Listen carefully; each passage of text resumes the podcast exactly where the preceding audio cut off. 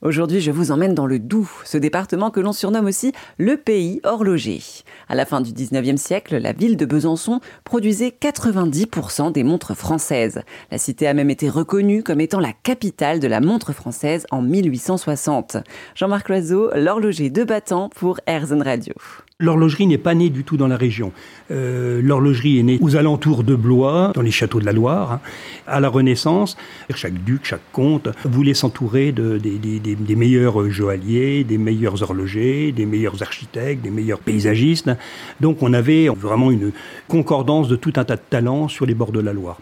C'est Louis XIV, en révoquant l'édit de Nantes, il a chassé tous les protestants. il faut savoir que dans ces métiers de joaillier, d'orfèvre, on avait, on avait essentiellement des, protestants, des huguenots.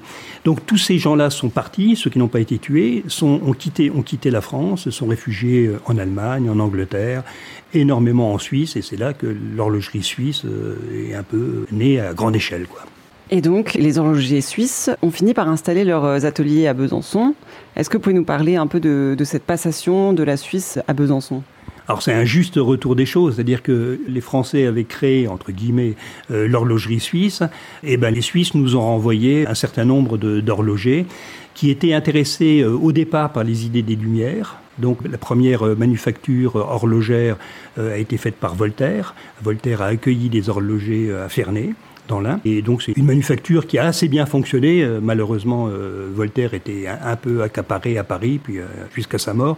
Donc ça, a périclité doucement, mais qui a, eu quelques heures de gloire. Et ensuite, au moment de la Révolution française, c'est Mégevant qui est arrivé avec 200, 200 horlogers à peu près sur Besançon. Ça n'a pas été très facile, hein, parce qu'on accueillait des étrangers protestants dans un monde français et catholique. Euh, ça a été difficile au départ, donc il a fallu aussi leur créer des lieux de culte, euh, les, héberger.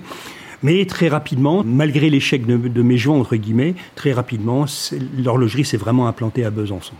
Est-ce qu'on pourrait un peu revenir sur Mégevant D'ailleurs, euh, c'est un, un personnage dont une rue porte son nom à Besançon. Lui, il a quand même ramené beaucoup de, familles d'horlogers dans la cité. Oui, oui, oui, il a, ramené sa propre famille, il a ramené des, des, amis horlogers qui partageaient ses idées. Donc on était à, euh, à peu près à 200, 200 Suisses euh, au, départ, qui sont rapidement devenus 6000, hein, parce qu'il a attiré euh, d'autres horlogers, mais avec la bénédiction de la République française. Hein, euh, la République française a donné déjà des bâtiments hein, pour les héberger, euh, leur, a, donné euh, de l'argent pour, pour acheter des, des, des, machines, à condition qu'ils montent une manufacture.